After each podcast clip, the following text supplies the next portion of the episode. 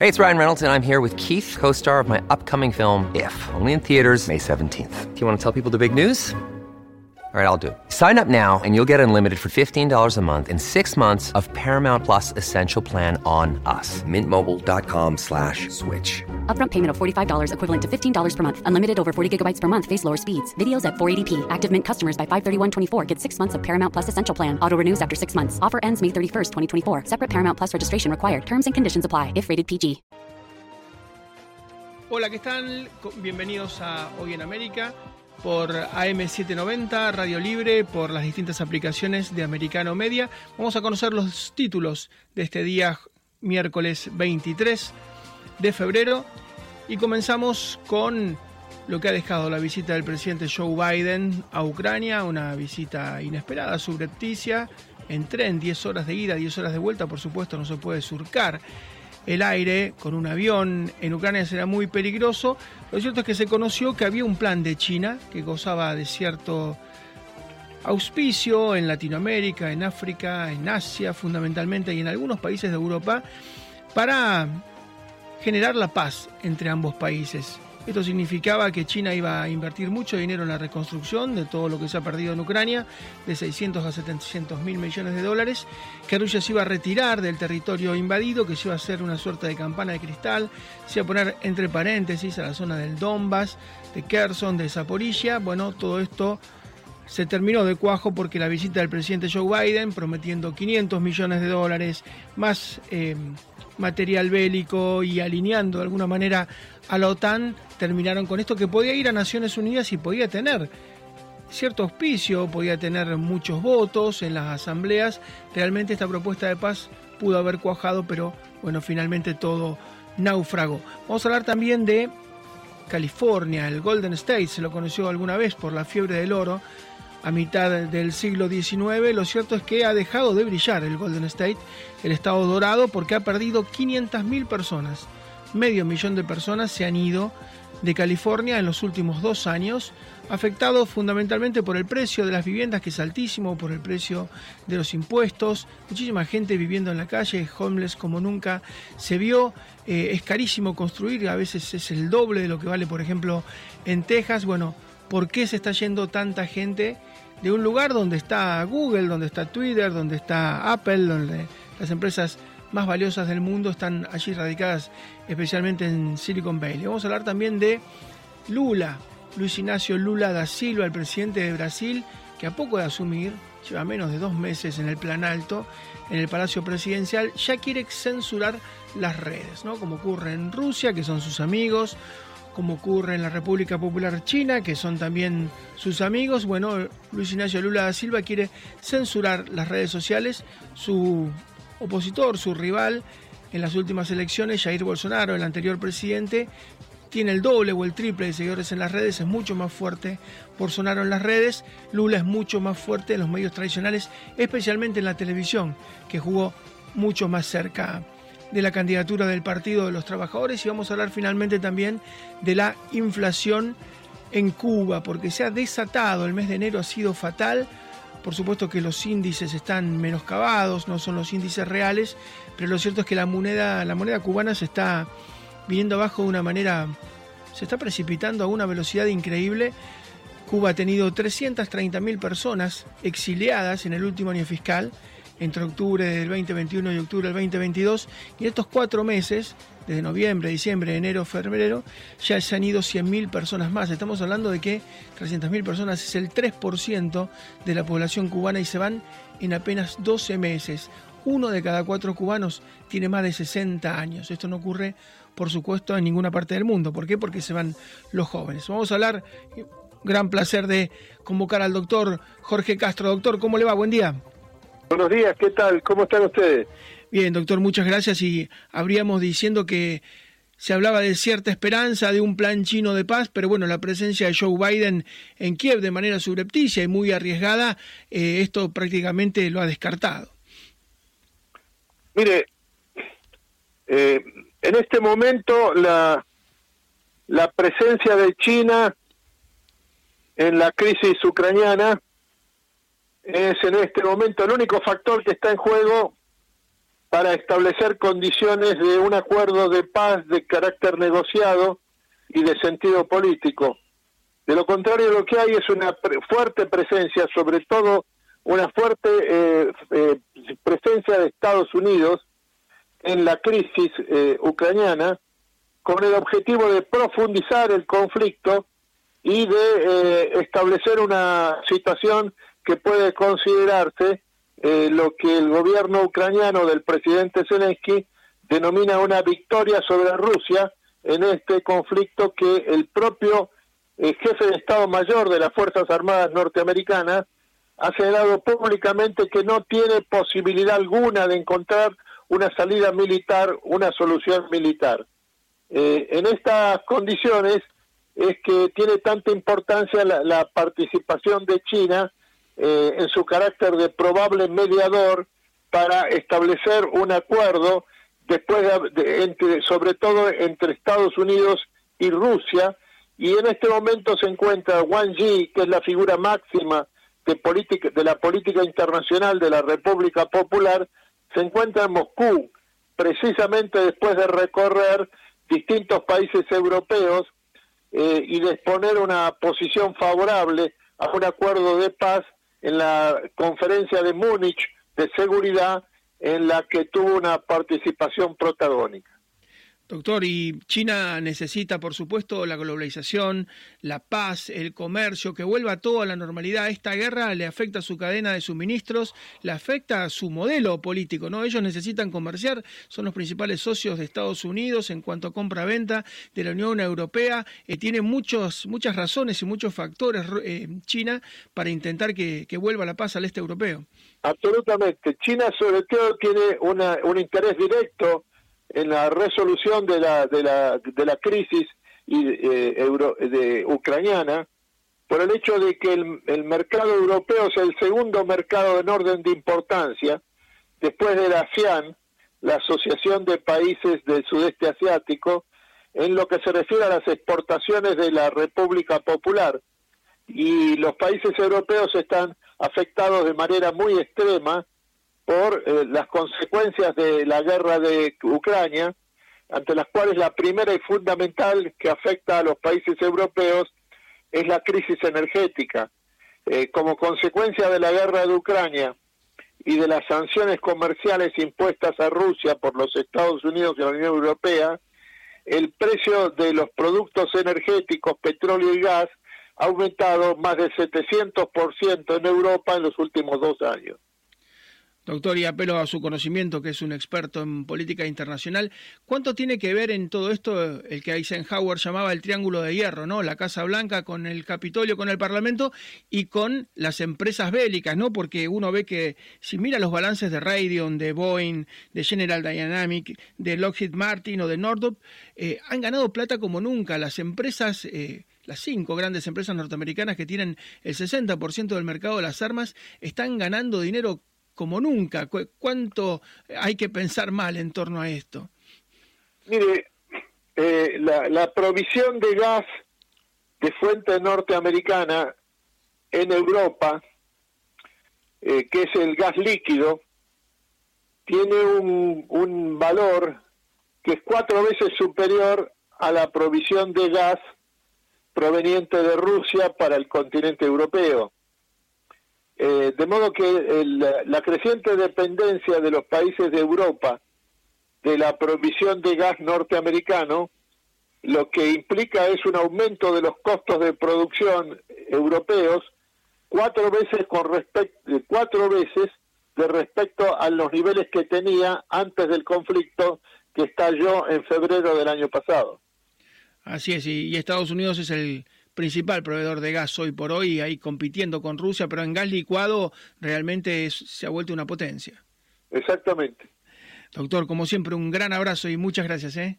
Hasta luego, encantado. Gracias, el doctor Jorge Castro, un experto analista en política internacional y todo tipo de sospechas, ¿no? De dos años a esta parte, el mundo es mucho más inseguro. Eh, Vladimir Putin, el presidente de la Federación Rusa, acaba de anunciar que sale de New START, que era un acuerdo logrado hace ya 12, 13 años por el 2010 en cuanto a limitación de las armas nucleares. Y ha salido y bueno, no hay ningún tipo de seguridad ahora con lo que puede hacer Vladimir Putin. Y si usted sigue sumando, Corea está mucho más insegura, ya es la sexta potencia armamentística del mundo, Japón se está armando, Australia se está armando, Taiwán está comprando F-16 al punto que ya tiene 200, eh, Indonesia se está armando, Filipinas se está armando, el mundo entero se está armando. Hemos asistido en los últimos dos años a una profundización de cada uno de los escenarios y en cada uno de los escenarios estuvo la administración demócrata. En Kiev, el presidente Biden, en Corea, la vicepresidenta Kamala Harris, en Taiwán, la que era número 3 en la asociación presidencial y ex titular de la Cámara de Representantes, Nancy Pelosi, siempre están, de alguna manera, fogoneando, asusando en un mundo completamente convulsionado cada uno de los conflictos. El mundo, insisto, es mucho más inseguro. Cuando criticaban a Trump, Trump, el expresidente, en cuatro años no inició una sola guerra. Aquí tenemos una prácticamente cada semana distinta. Vamos a la pausa muy breve, la primera. Ya regresamos en un minuto nada más.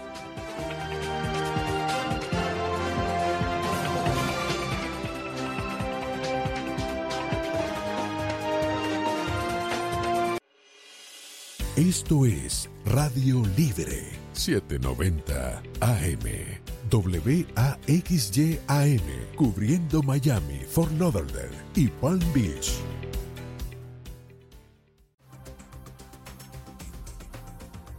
No están del todo conformes, se han ido 500.000 personas solamente en dos años y un millón de personas en la última década. Siempre se dijo de California que podría ser la cuarta, la quinta economía del mundo si se separara de los Estados Unidos. Siempre se habló de su agricultura, de su entretenimiento, su cine, el turismo, la informática, porque allí están en Silicon Valley, Apple, Google, Tesla, Twitter, las empresas más valiosas del mundo. Sin embargo, las hipotecas para la gente son impagables, son cada vez más onerosas. Eh, los rush, eh, meterse en las carreteras californianas porque la gente tiene que ir a vivir cada vez más lejos. Uno recuerda la película Día de Furia, ¿no? Michael Douglas volviéndose loco, los rush de ida, los rush de vuelta son tremendos. También eso como la nafta y el diésel es muy caro, porque los impuestos en California son muy caros, significa mucho dinero, la gente se tiene que ir a vivir cada vez más lejos. Una propiedad en California, construirla vale el doble que en Texas, porque hay una serie de disposiciones tremendas, desde ponerle paneles solares hasta que cada casa tenga un parking, un auto eh, por cada vivienda, por supuesto se terminan haciendo condominios de lujo solamente. Lo cierto es que mm, se está dando un éxodo y ¿dónde van? Bueno, van a estados donde los impuestos son más bajos, a estados que de alguna manera les proponen vivir un poco mejor. Vamos a hablar con Laura Napoleón, que es broker en los Estados Unidos, que además es profesora también de, de real estate. ¿Cómo te va Laura? ¿Cómo estás? Hola Marcelo, ¿cómo estás? Un gusto verte, hace bastante que no te no hablábamos. Así es, bueno, y California que, que siempre brillaba, ¿no? Desde hace tiempo que es noticia por sus homeless, que es noticia por su falta de vivienda. Eh, ¿qué, ¿Qué es lo que pasa, vos que conoces el mercado? Bueno, mira, en realidad lo, que te puedo decir es que se está habiendo una, una inmigración invertida en este momento. Están muchísimas personas viniendo de todos los estados, incluyendo California.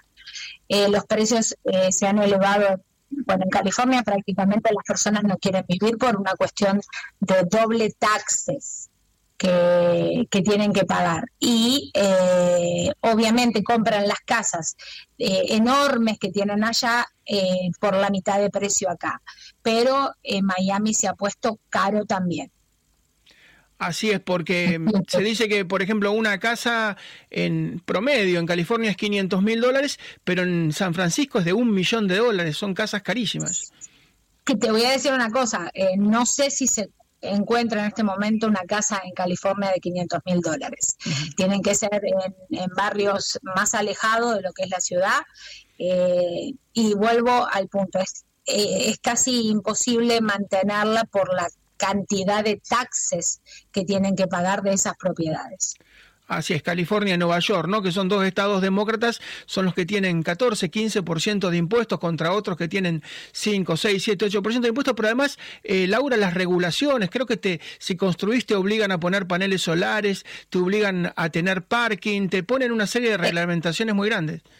reglamentaciones eh, casi casi injustas para la persona porque quieren quieren poner su dinero en la ciudad y la y la ciudad les está jugando en contra ¿entendés? entonces es, es todo un tema grande de, manejar pero desde que ha cambiado el gobierno lamentablemente eh, lo que está pasando en el país en, en general es terrible Sí, porque si te fijas los estados a donde migran los californianos son republicanos. Van a Arizona, van a Texas y a Florida. Exactamente, gracias a Dios todavía acá estamos bastante bien. Eh, lo único malo es eh, los alquileres han subido muchísimo, eh, pero bueno, siempre estamos contentísimos de poder seguir acá por ahora. Em, yo he estado hace un tiempo recorriendo la costa hacia el norte y es hacia, hacia, hacia Georgia, por ejemplo, y es increíble lo que se está construyendo frente al mar, ¿verdad? Es, increíble lo que se está construyendo y mira, eh, eh, estuve hace un par de meses en, en estados como el estado de Arkansas, por ejemplo. Lo que pasa es que hay mucho para hablar de Estados Unidos y el inmigrante y sobre todo el argentino eh, generalmente piensa que, Miami está, que Estados Unidos es Miami y tiene Estados Unidos tiene unos unos estados preciosos muchísimo más económicos y con muchísimo más potencial.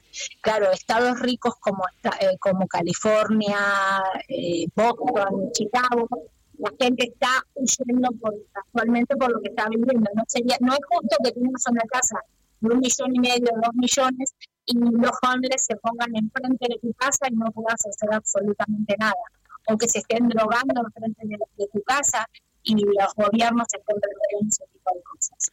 Y bueno, hay una relación directa entre los homeless y no poder pagar una hipoteca, ¿no? O no poder pagar un alquiler porque si estás comprando una casa grande, bueno, terminás muchas veces en la calle. Eh, eso afecta mucho, te, te baja los precios. Yo sé que los van ruleteando, los van moviendo para que no se queden asentados en un lugar, los van, los van moviendo, pero de todas maneras eso seguramente te afecta el precio a la hora de comprar o vender.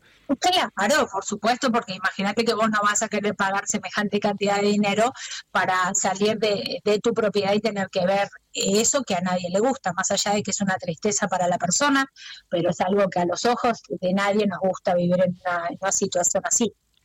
Así es, hubo en California casos de violencia desde Nancy Pelosi, su esposo, ¿no? Eh, en un barrio muy exclusivo de San Francisco y todo lo que es Oakland, son, son lugares que, que tienen un altísimo grado de delito. Increíblemente, bueno, pero creo que, que está justo lo que ella ha querido permitir en el Estado y bueno, uno, muchas veces uno recibe lo que da y ella me parece que hizo eso. Y se está dando, Laura, creo que también en Miami, que mm, la gente tiene que irse un poco más lejos, ¿no? Y bueno, empieza, si la gasolina está baja no es tanto problema, pero si la gasolina está a 5 o 6 dólares el galón es todo un tema, la gente se tiene que ir cada vez más lejos de los centros urbanos. Sí, hay una inmigración eh, extraña porque están viniendo de otros estados para acá y la gente que vive acá en Miami o en la Florida, mejor dicho, están mudándose para otros estados que son un poquito más económicos. El tema de la gasolina, bueno, ahora sigue altísima y es una consecuencia para lo que es supermercado y todo, es un círculo de todo. Aumenta la gasolina y aumenta todo en consecuencia.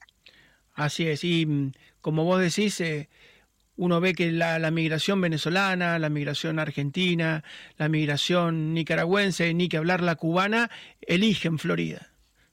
Sí, sí, sí, sí, porque es la más conocida, vuelvo, insisto, pero en realidad eh, Estados Unidos tiene unos estados reiterativos eh, muy lindos que tienen mucho potencial que la gente tendría que empezar a valorizar.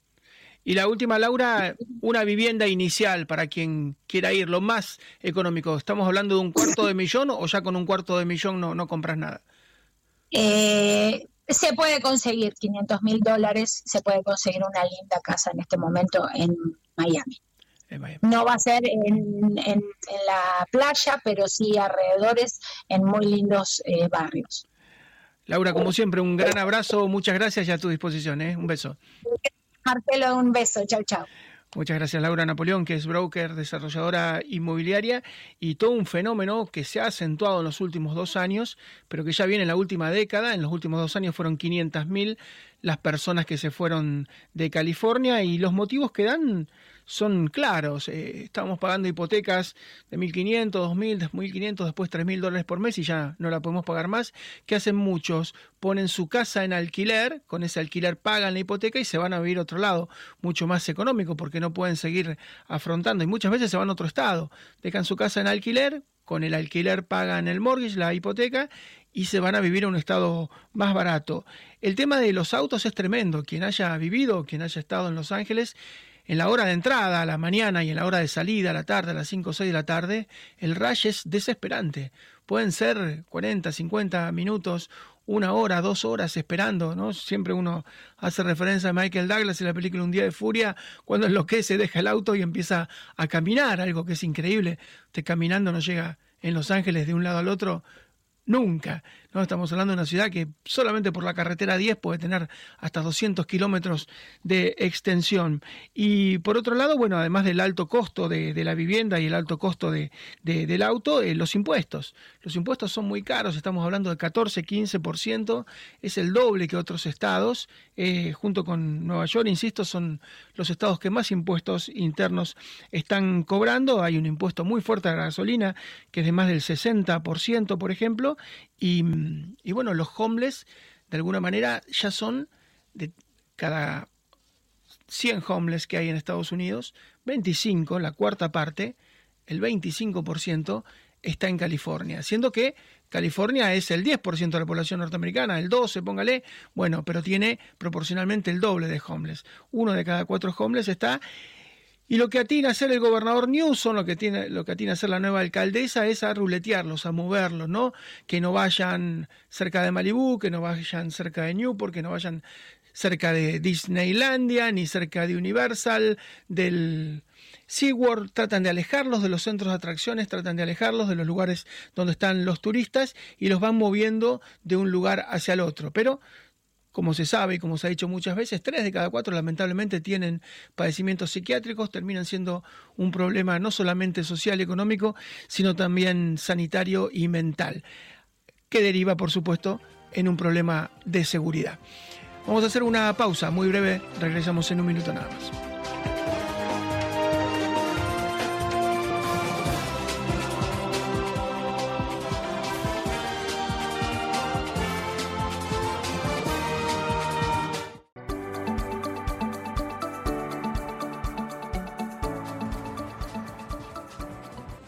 Los números de la economía cubana en el pasado mes de enero son desesperantes, una inflación galopante, los precios que de alguna manera están incontrolables, tiene que ver con la falta de eficiencia del régimen cubano. Ustedes piensen que había planteado el régimen cubano como objetivo tener 400.000 toneladas de azúcar en el año 2022 y tuvo apenas 100.000 toneladas. Para dimensionar lo que estamos hablando, antes de la revolución, 1958-59, Cuba tenía, era el principal productor de azúcar del mundo, 5.6 millones, y hoy 100.000, es decir, 60 veces más hace 60 años, con una tecnología, por supuesto, mucho más incipiente. Bueno, esto es parte de la tragedia, los precios se han disparado y han desatado una situación humanitaria desesperante. Vamos a hablar con el doctor Elías Amor de la Unión Liberal Cubana. Doctor, ¿cómo le va? Buen día.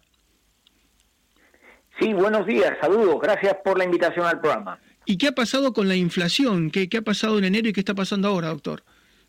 Bueno, pues eh, como usted ha dicho anteriormente, los datos que la Oficina Nacional de Estadística de Cuba ha dado del IPC correspondiente al mes de enero nos han dejado a todos eh, muy, pero que muy sorprendidos, pero desfavorablemente, porque la, la tasa interanual, que es el indicador que usamos los economistas para medir la tensión de los precios, se ha disparado nada más y nada menos que a un 42%, que es el doble de la tasa de inflación interanual que se registró en enero del año pasado, eh, que fue un año especialmente malo para la inflación, porque acabó, eh, el dato de diciembre fue de un 39% de incremento. Es decir, estamos viendo que la inflación en Cuba es mayor que la del año pasado, pero al mismo tiempo se está acelerando con respecto a los últimos meses. Y ello eh, fundamentalmente obedece a un aumento espectacular en tres componentes del IPC que tienen un gran peso en la canasta de consumo de los cubanos. En primer lugar, en la alimentación, eh, alimentación y bebidas ha subido más de un 67% en tasa interanual, lo cual hace muy difícil para los cubanos poder comprar huevos, leche, harina, mm, los productos básicos, la carne de puerco, etcétera. Luego ha subido mucho la restauración y los hoteles, pero no las no por el precio de los hoteles en los callos, ¿verdad? No, lo que sube son componentes como la merienda o la comida preparada para domicilio, que son productos que los cubanos compran para alimentarse en sus en sus casas, ¿verdad? Y esto ha subido fundamentalmente por el aumento de costes de las empresas que fabrican estas cosas, que lo han tenido que evidentemente trasladar sobre los precios porque si no se, se meten en quiebra, en insolvencia, ¿no? Y hay un aumento también muy importante de los precios en el componente de muebles y, y, y enseres del hogar, que hasta ahora no había tenido crecimiento y que se coloca en el tercer puesto del ranking, indicando que efectivamente la inflación en Cuba ya es interna, ya no es un fenómeno importado, como decían los comunistas el año pasado, para intentar tapear las críticas, ¿verdad? Ahora lo que hay es una inflación en espiral una inflación provocada por la pésima gestión de la política económica monetaria del régimen sobre todo la política fiscal que está generando unas tensiones que los cubanos las están pagando además de forma injusta y con un elevadísimo componente antisocial. Así es, porque en cualquier país el aumento de los precios, bueno, la gente trata de cuidarse en los gastos, puede vender algo, puede pedir un crédito. En Cuba significa que uno muere de hambre porque no, no hay chance de financiarse en ninguna parte. Claro, porque los cubanos, a diferencia de los de los habitantes del resto de países del mundo, excepto Corea del Norte, que creo que es el único que es como Cuba, ¿verdad? Los cubanos no tienen riqueza financiera. El cubano vive solo de su salario. No tiene fondos de inversión, no tiene planes de pensiones, hay muy poca gente que tenga depósitos en el banco.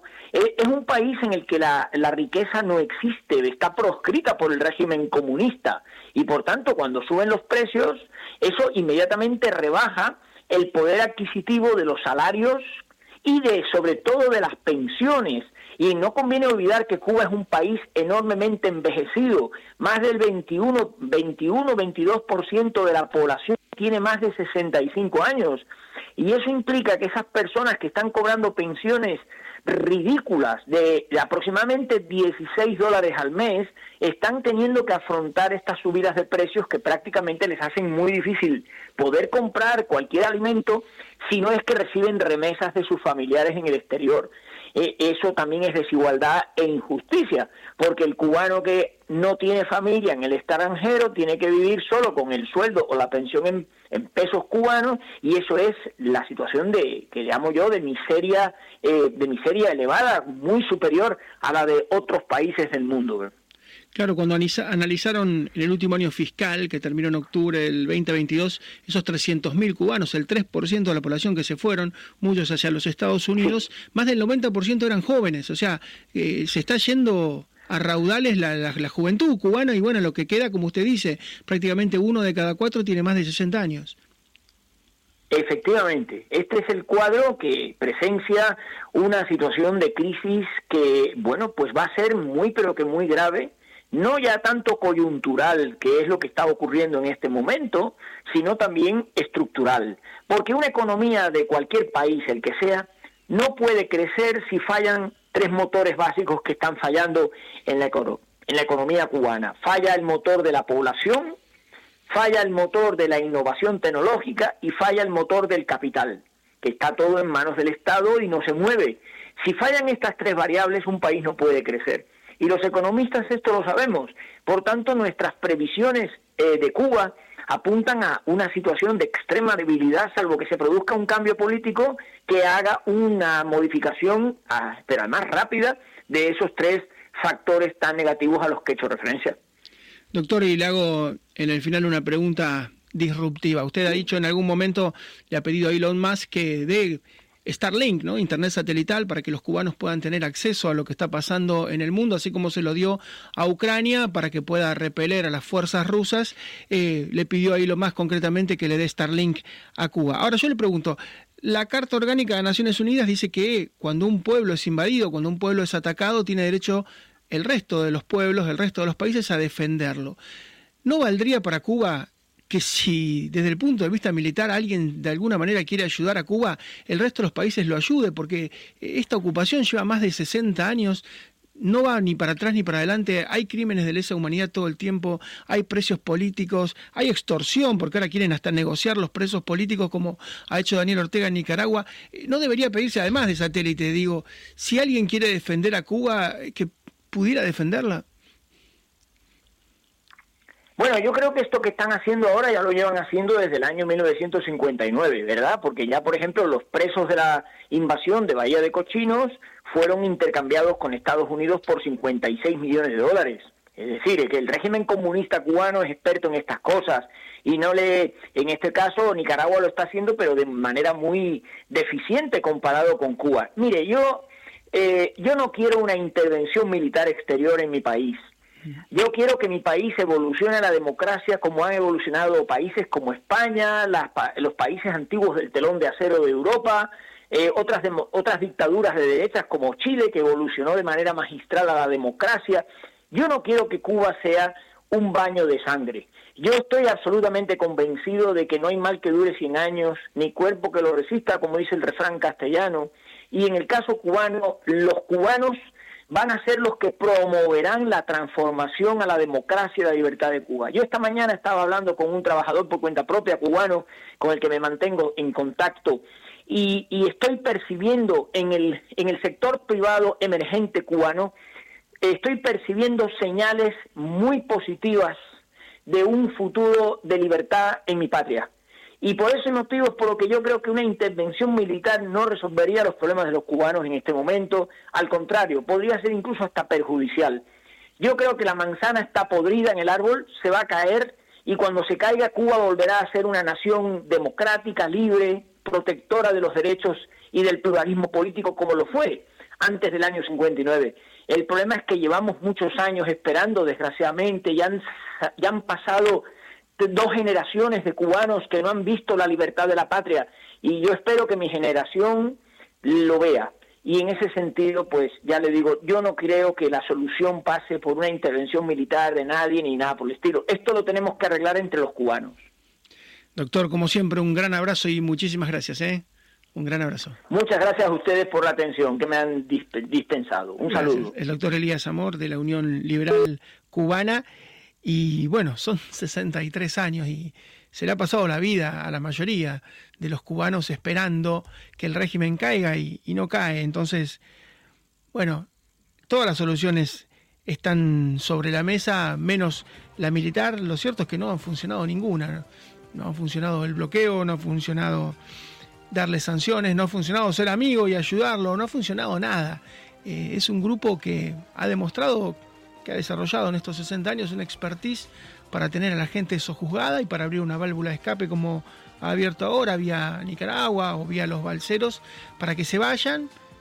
Ya hay prácticamente una población que es envejecida por un lado o muy joven por el otro y los que están en el medio simplemente se escapan.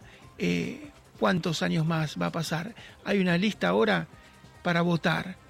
Se puede votar, según dice la dictadura cubana, negros, blancos, mestizos, eh, estudiantes, universitarios, obreros. ¿Sabe quién la encabeza? Raúl Castro. ¿Qué más pueda decir? Vamos a la pausa muy breve, ya regresamos.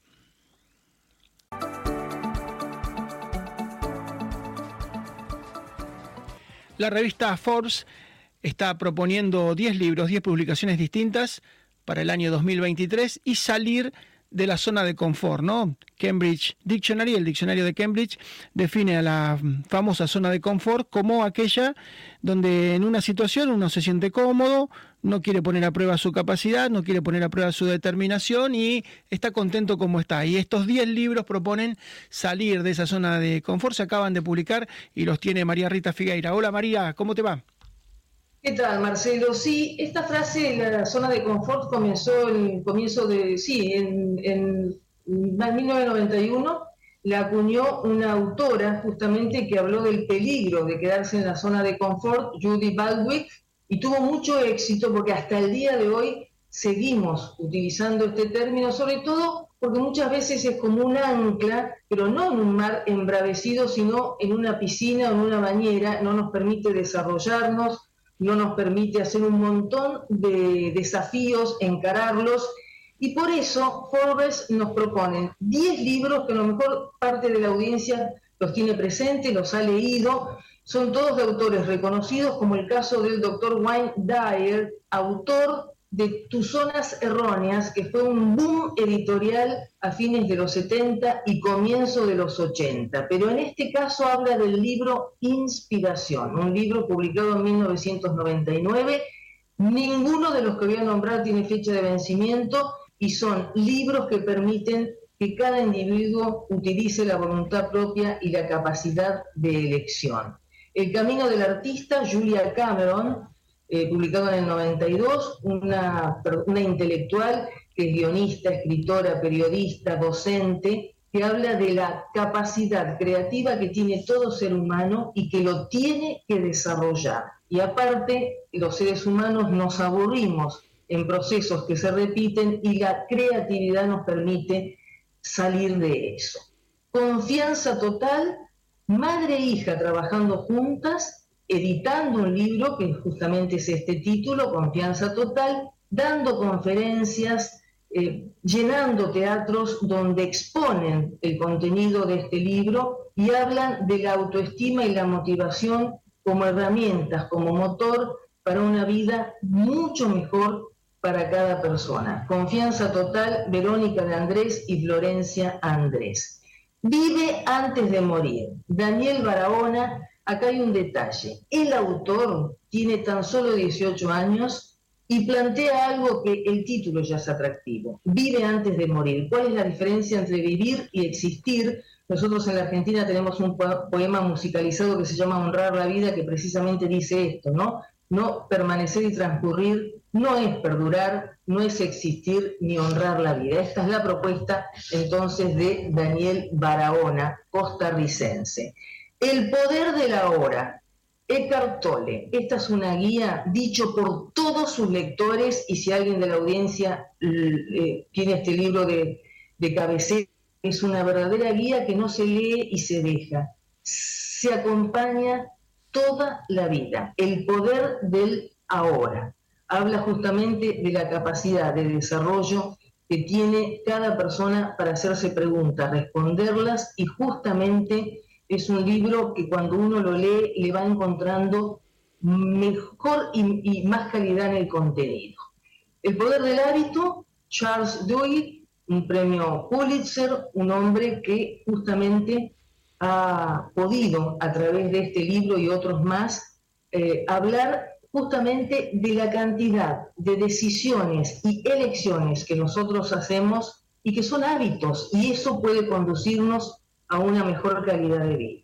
El arte de empezar, Guy Kawasaki, un emprendedor y autor de origen hawaiano que ha dado y sigue publicando, en este caso hablamos del arte de empezar, pero es la diferencia de aprender a hacer y comenzar a hacer, que a nosotros nos ocurre muchas veces, vivimos con proyectos que nunca pueden llegar a un buen fin. Eh, es un, este, un hombre, Guy Kawasaki, que ha dado charlas permanentes a líderes, los principales del mundo. El factor suerte, Max Gunther. ¿Existe la buena suerte? ¿Existe la mala suerte? Muchas veces los llamados afortunados son aquellas personas que han hecho muy bien las cosas, los deberes, las decisiones que han tomado y la suerte siempre los va a favorecer. Realmente es muy interesante y es un actor, eh, un autor que siempre eh, escribe sobre la suerte, pero no como una mera cuestión del azar. Eh, vamos ahora a otro tema que también tiene que ver con salir de la zona de confort y es Magali Dalix con Entrena para ganarte a ti mismo, sé quién quieres ser. Acá ya no es solamente un aspecto físico y un aspecto deportivo, va mucho más allá pero también es un libro recomendado no solo para las personas que hacen deporte y entrenan, sino para un una constante cotidianidad. Y por último, es fácil dejar de fumar si sabes cómo. Esto es como una suerte de Biblia para aquellos que nunca pudieron dejar de hacerlo, dejar de fumar. Allen Carr es el autor y data de 1985. Hasta el día de hoy es un libro que también se utiliza muchas veces de cabecera y se recomienda. También se utilizó el mismo método que se llama Easy Way, como un camino sencillo, un camino más fácil, para los problemas de sobrepeso y los problemas de alcoholismo. Estas 10 oportunidades, estas 10 herramientas, estas 10 llaves que abren puertas para una vida de mejor calidad y sobre todo para cumplir ciertos objetivos, es mucho más que lo que se denomina habitualmente como autoayuda y por supuesto, de cada autor hay varios libros más. Esta lista, siempre comento lo mismo en este espacio, no es taxativa, hay mucho más para ofrecer, pero bueno, me pareció muy atractivo lo que presenta Forbes hablando de 10 libros, autores reconocidos, serios, profundos, con nivel académico y aparte sin fecha de vencimiento. Casi todos los que nombré, excepto uno o dos, fueron publicados hace 20 años, 30 años, algunos un poco más, y siguen teniendo importancia y siguen siendo determinantes, no para a lo mejor sentirnos superhéroes, no es ese el objetivo, sino salir de la zona de confort, de, una zona que a veces termina siendo una suerte de ciénaga, que nos tiene atrapados, que nos tiene tabicados, que no podemos avanzar que no podemos demostrar todo nuestro potencial y nadie está exento de necesitar leerlos como una herramienta. Si te parece, María, en la próxima, porque hay como un divorcio, yo estoy tan desilusionado de, de los libros, ¿no? En Estados Unidos hay consumo de un libro por habitante por año. Eh, ha caído muchísimo, pero también en toda Latinoamérica ha pasado. Si te parece, hacemos los youtubers, estos mismos, pero en YouTube, porque hay un montón de influencers y youtubers que están lanzando sus sitios, que tienen millones y millones de seguidores. Yo sé que a vos te gusta el papel, sé que te gusta escribir, pero bueno, vamos al easy way, al camino más fácil. Sí, sí, sí, es un mundo muy atractivo y es un mundo, eh, de, digamos, que, que, tiene muchísimos seguidores, como vos bien decís, y que también les ha cambiado la vida a muchos, es cierto. Así es, y a la hora de monetizarse, yo no voy a dar el nombre, pero tenía una amiga que tenía, bueno, es famosa en el Cono Sur, es una modelo casada con jugadores de fútbol muy famosos, tenistas muy famosos, y tenía 3 millones de seguidores y cada cosa que tocaba era una fortuna. O sea, ella se sentaba en un bar y era una fortuna, tocaba un producto y era una fortuna, nombraba una marca y era una fortuna. Eh, terminan ganando como youtubers a los que le va bien, ¿no? A los más populares, muchísimo más que, sacando un libro. Así que si te parece, hacemos una lista de, los 10 youtubers que habría que seguir. Sí, sí, sí, me encanta. yo soy de, los libros, pero me encanta tu, propuesta, me encanta, Marcelo. Sí, sí, se ve que leíste alguno de los libros anteriores. Pero, hace mucho, vos sabés que tus zonas erróneas lo leí, me encantó y ya me lo olvidé por completo. Así que... no, no, eh, ojo que también hay libros eso es toda una tendencia. En cada feria del libro siempre están los más conservadores que quieren el libro de papel, pero hay para todos. el libro de papel no desaparece. Hay eh, audiolibros que son muy importantes también. Hay muchas propuestas y cada uno elige. Un beso María, hasta mañana. Chau, chau, hasta mañana. Nos vamos, volvemos mañana. Muchísimas gracias por la atención. This podcast is a part of the C Suite Radio Network. For more top business podcasts, visit c-suiteradio.com.